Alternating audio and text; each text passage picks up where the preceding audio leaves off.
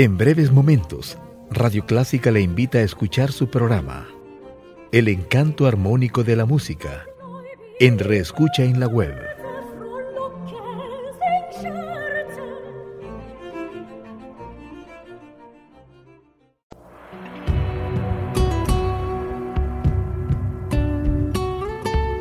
Siempre con usted, Radio Clásica 103.3.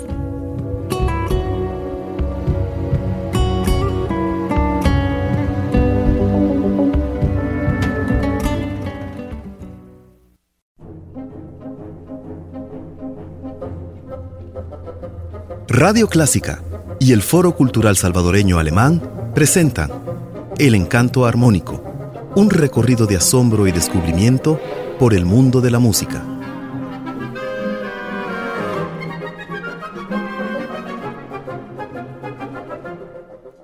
Juan Fernando, no podemos comenzar este programa sin que te salude y te diga qué alegre, qué orgullosos nos sentimos de tenerte acá conduciendo y como parte del programa El Encanto Armónico. Para mí también es una alegría y es un honor estar con ustedes y sobre todo compartir esta hora tan amena que nosotros la tenemos acá y que aunque físicamente solamente estemos nosotros tres, también cuento con la presencia de nuestros oyentes.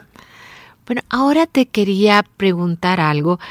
Eh, acerca de estilos musicales, hemos hablado mucho acerca del romanticismo, pero quisiera que volcaras un poco tu atención al nuevo mundo, porque cuando ya en Europa estaba pasando el romanticismo, nosotros de cierta forma aquí en América estábamos en pleno apogeo.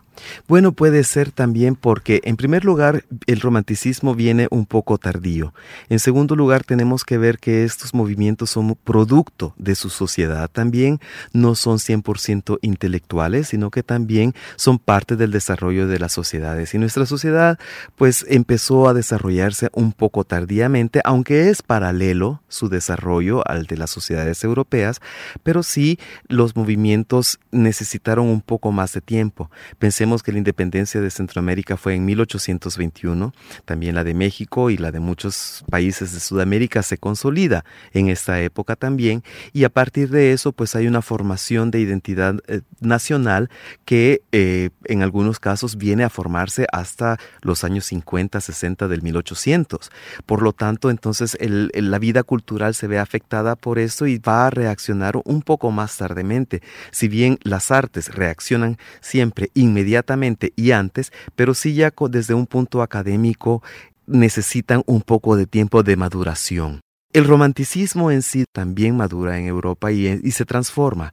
También llega a un momento de estagnación que lo va a transformar en lo que se conoce en Europa como l'art pour l'art, o sea, el arte por el arte, porque sencillamente ya no hay la fuerza interna que le dio el desarrollo, sino que ya empieza a buscar nuevas formas, ya las ideas, el contenido han llegado quizás a su punto final y los artistas empiezan a buscar nuevas formas de expresión, si bien no conscientemente, intelectualmente, pero sí en su forma externa. Y es por eso es que nosotros tenemos también muchos movimientos conocidos de vanguardia que dentro de sí son parte del romanticismo y que son conocidos también como romanticismo tardío o romanticismo de transición. Y en la música nosotros tenemos eh, compositores muy importantes de esa época que podemos empezarlos a ver en su desarrollo a partir de Franz Liszt, Richard Wagner, luego Richard Strauss y por supuesto Gustav Mahler.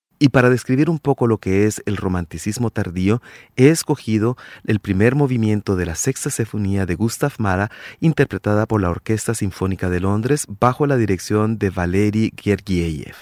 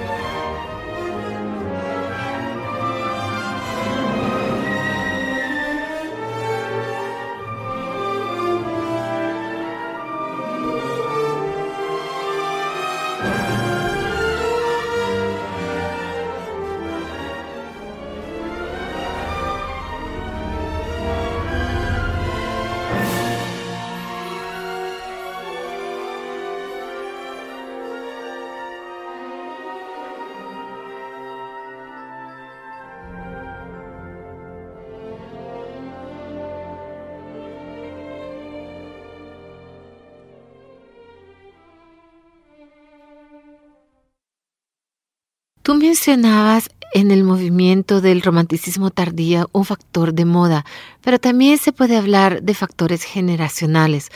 Por ejemplo, la generación que sigue quiere hacer algo diferente de la generación anterior y siempre los géneros se van contraponiendo de esta forma. Pudiéramos hablar luego de la tonalidad, de la experimentación musical con las diferentes escalas, en parte como una reacción al movimiento anterior. Evidentemente, puesto que los artistas están buscando nuevas formas. Tal vez los contenidos van a ser siempre eternos, pero las formas cambian. Pensemos nosotros lo que dicen los grandes filósofos, que después de todo, la forma es la cristalización del contenido. Y en esta época en la que nosotros nos estamos moviendo durante esta transmisión, es una época de búsqueda de formas nuevas. Existe lo que se llama la secesión, que es aquella escuela que está buscando separarse de las escuelas tradicionales. Nosotros tenemos las academias en esa época que aceptan única y exclusivamente lo que es el arte conocido como académico, lo cual es, pues, por supuesto, perspectiva clásica, también dibujo clásico, dimensiones claroscuro y todo esto. Y nosotros vemos aquí que el arte empieza a diversificarse un poco más. Y hay una frase muy interesante, muy importante en el edificio de la secesión vienesa que dice, a cada generación su arte, al arte su libertad. Y eso es precisamente lo que podríamos nosotros decir personifica de una forma muy clara lo que son los movimientos de vanguardia de finales del siglo XVIII que van a llevar a nuevas formas experimentales que para muchas personas todavía son un poco irritantes, digámoslo así. Tú mencionaste anteriormente la tonalidad. La tonalidad rompe con un tipo de música que se venía practicando quizás desde hace 3.000 años y que todavía se practica, por supuesto, pero que necesita mucho entendimiento, puesto que también puede ser comprendida solamente si uno sabe de qué se trata. No estoy abogando por un tipo de belleza diferente, sino que por uno, un tipo de belleza propia dentro de la música. Y la atonalidad lo que presenta es una nueva estructura que es aún extraña para muchas personas, pero que no tiene que serlo, puesto que aquí nosotros lo que vemos es el descubrimiento de cada nota y su valor también, no de los acordes, no de los tonos, sino que de cada una de las notas, y por eso es que suena un poco raro para muchas personas. Pero para dar un ejemplo más claro de lo que estoy hablando, quisiera que escucháramos nosotros el segundo movimiento Serrage del cuarteto para cuerdas número 2 de Arnold Schoenberg, interpretado por el cuarteto de cuerdas Prasak.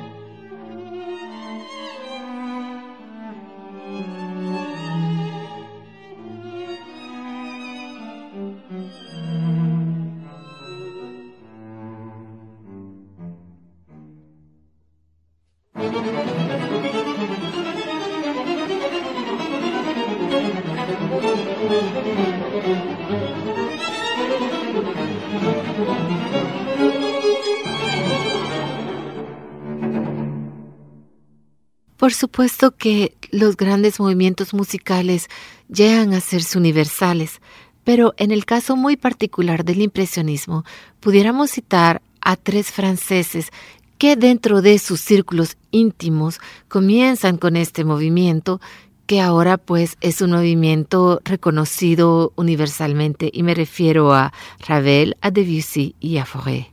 Sí, son compositores muy importantes y creo que es interesante que sean compositores franceses realmente, puesto que el impresionismo es un movimiento que logra su mayor fuerza en Francia. Recordemos eso, aunque hay precursores del impresionismo en otros países. Por ejemplo, nosotros tenemos eh, a este gran pintor español, Francisco de Goya y Lucientes, que creo que todos conocemos, que él rompe con muchos de los moldes académicos para darle una expresión a lo que está pintando. Famoso es, por supuesto, el cuadro de Carlos IV y su familia, en la cual las personas están pintadas de tal forma que no están reflejando la realidad física, sino que ya la realidad psíquica de estas personas, la cara de la reina, la cara del rey, no están demostrando las facciones, están demostrando su carácter. Y es por eso es que hay unas técnicas de pintura que ya no pueden ser consideradas como académicas. En el caso de Inglaterra, nosotros tenemos un gran pintor que es William Turner, el cual por supuesto, lo que pinta es para la época manchones de colores, pero también de una forma que despierta sensaciones y alusiones con respecto a lo que la persona está viendo. Y eso es lo que a él le interesa. Decían que Turana llegaba a la galería de, de Real, donde era que se exponían los cuadros que estaban presentándose por primera vez, y él terminaba de pintarlos ahí precisamente porque ya una vez colgados, la luz daba una impresión diferente entonces él mejoraba con dos, tres pinceladas la impresión para que la persona que fuera a ver sus cuadros sintiera lo que él quería que sintiera, ya sea velocidad, ya sea náusea, sea lo que sea. O sea, aquí vemos nosotros por qué la palabra impresionismo. Y no estamos hablando de pintores considerados como impresionistas, sino que son precursores del impresionismo y luego van a ser los ídolos también de todo este movimiento que es tan fuerte en Francia y que nosotros conocemos por esos grandes pintores que de aquella época. O sea, vemos que aquí hay una descripción de la realidad a base de la sensación que despiertan hacia las personas. Y es precisamente por eso que yo creo que los eh, compositores impresionistas se desarrollaron tan fuertemente en, eh, en Francia especialmente. ¿no? Es el arte realmente de la época y de, la región y el que todos identificamos como tal. Y es por eso es que yo quisiera que nosotros escucháramos esas impresiones dadas por la música, especialmente con el caso de La Pavana para una infanta difunta de Maurice Ravel, interpretada por la Orquesta Sinfónica de Boston bajo la dirección de Seiji Osawa.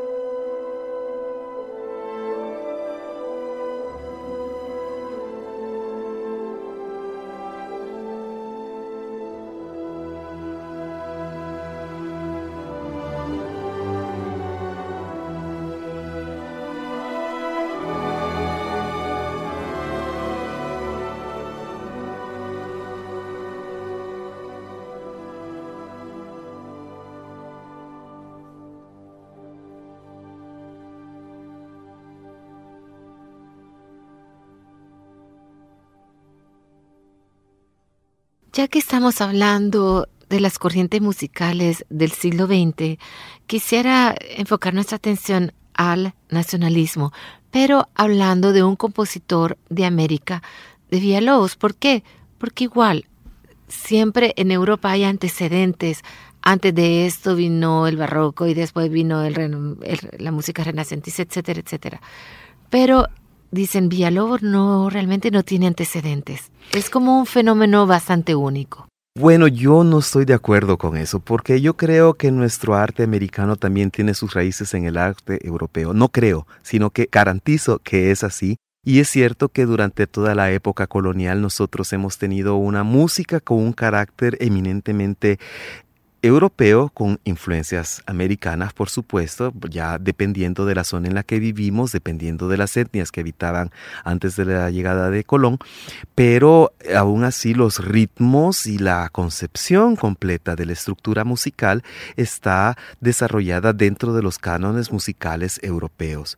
Y es precisamente en el siglo XIX, en 1800 tantos, 1850, 60, 70, cuando empieza a desarrollarse el sistema el, sentimiento nacional de las diferentes naciones americanas, que es que se empieza a descubrir también un poco más la parte de la raíz que hasta cierto punto siempre había estado presente, pero no había tomado ese protagonismo como lo va a tomar.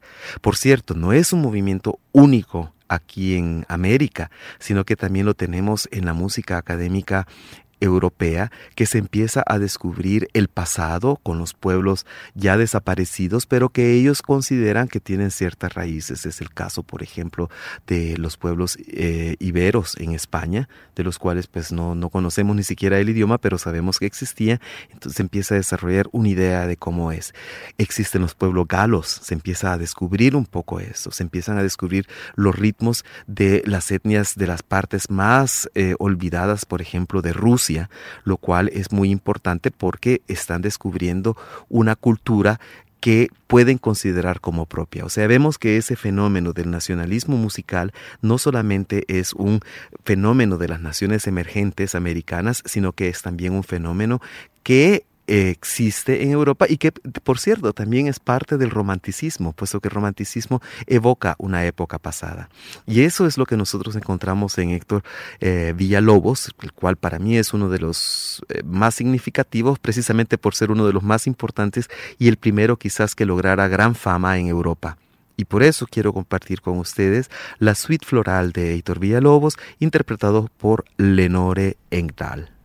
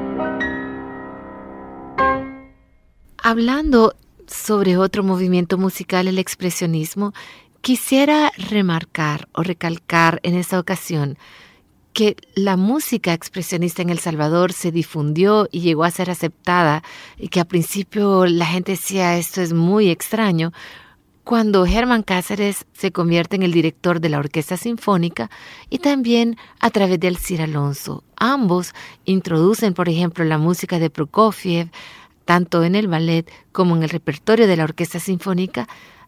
Y al principio la gente decía cuáles son estas disonancias y después llegó a ser muy aceptada esta música. Sí, porque el expresionismo en sí es como todos los movimientos de vanguardia eh, surgidos a finales del siglo XIX, a principios del siglo XX, reflejan una realidad social de búsqueda hacia nuevas formas, no de rechazo completo del pasado, sino que de una búsqueda de aquello que es necesario para que la sociedad progrese. Nosotros pensemos que en esta época, a principios del 20, a finales del 19, hay una crisis social que hasta cierto punto puede ser considerada como la crisis social que vivimos hasta nuestra época, porque estamos buscando formas nuevas. Ha habido una clase de crisis cultural, por decirlo así, una crisis de valores, no solamente desde el punto de vista ético, sino que también desde el punto de vista artístico, que lleva muchas veces a buscar nuevas formas, y otras veces a rescatar formas antiguas, puesto que en, la música académica nosotros tenemos muchas corrientes y por ejemplo una de ellas que puede ser considerada una de las más tradicionalistas, aunque no lo es por supuesto, sería el neoclasicismo que está buscando las formas antiguas pero con una nueva modalidad, con una expresión completamente nueva para darle nuevos impulsos a los valores antiguos que tal vez puedan servir para darle forma nuevamente a la sociedad en la que nosotros vivimos. El expresionismo también es un heredero de todos los movimientos de vanguardia, como todos entre sí realmente es lo paradójico, puesto que no los podemos considerar como fenómenos aislados, sino que todos son un producto de la misma crisis social y una búsqueda también hacia nuevas formas.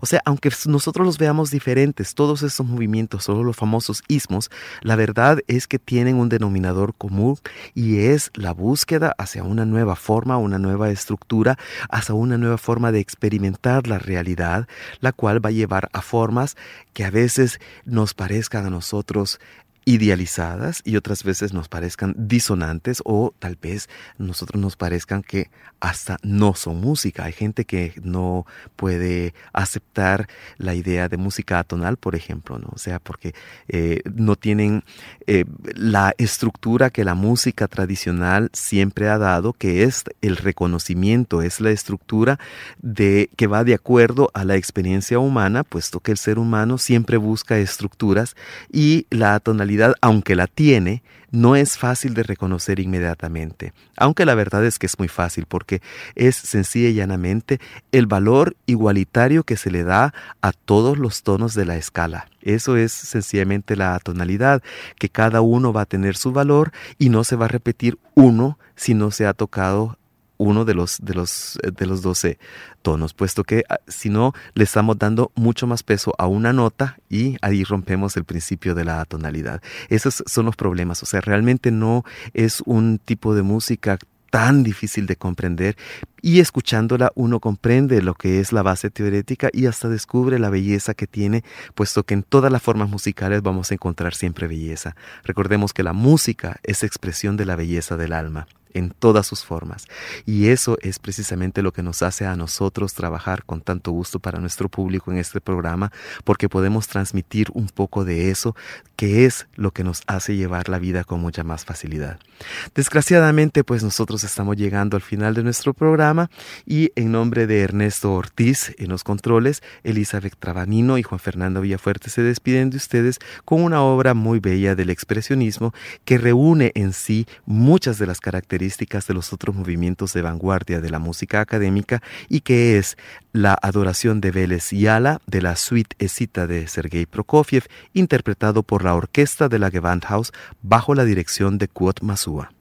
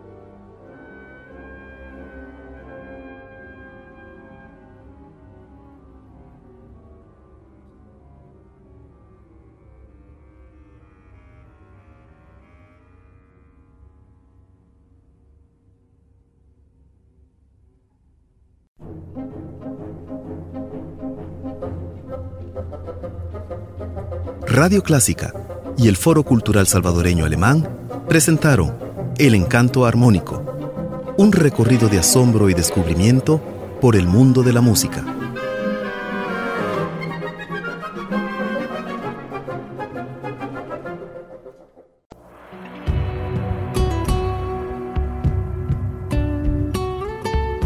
Siempre con usted, Radio Clásica 103.3.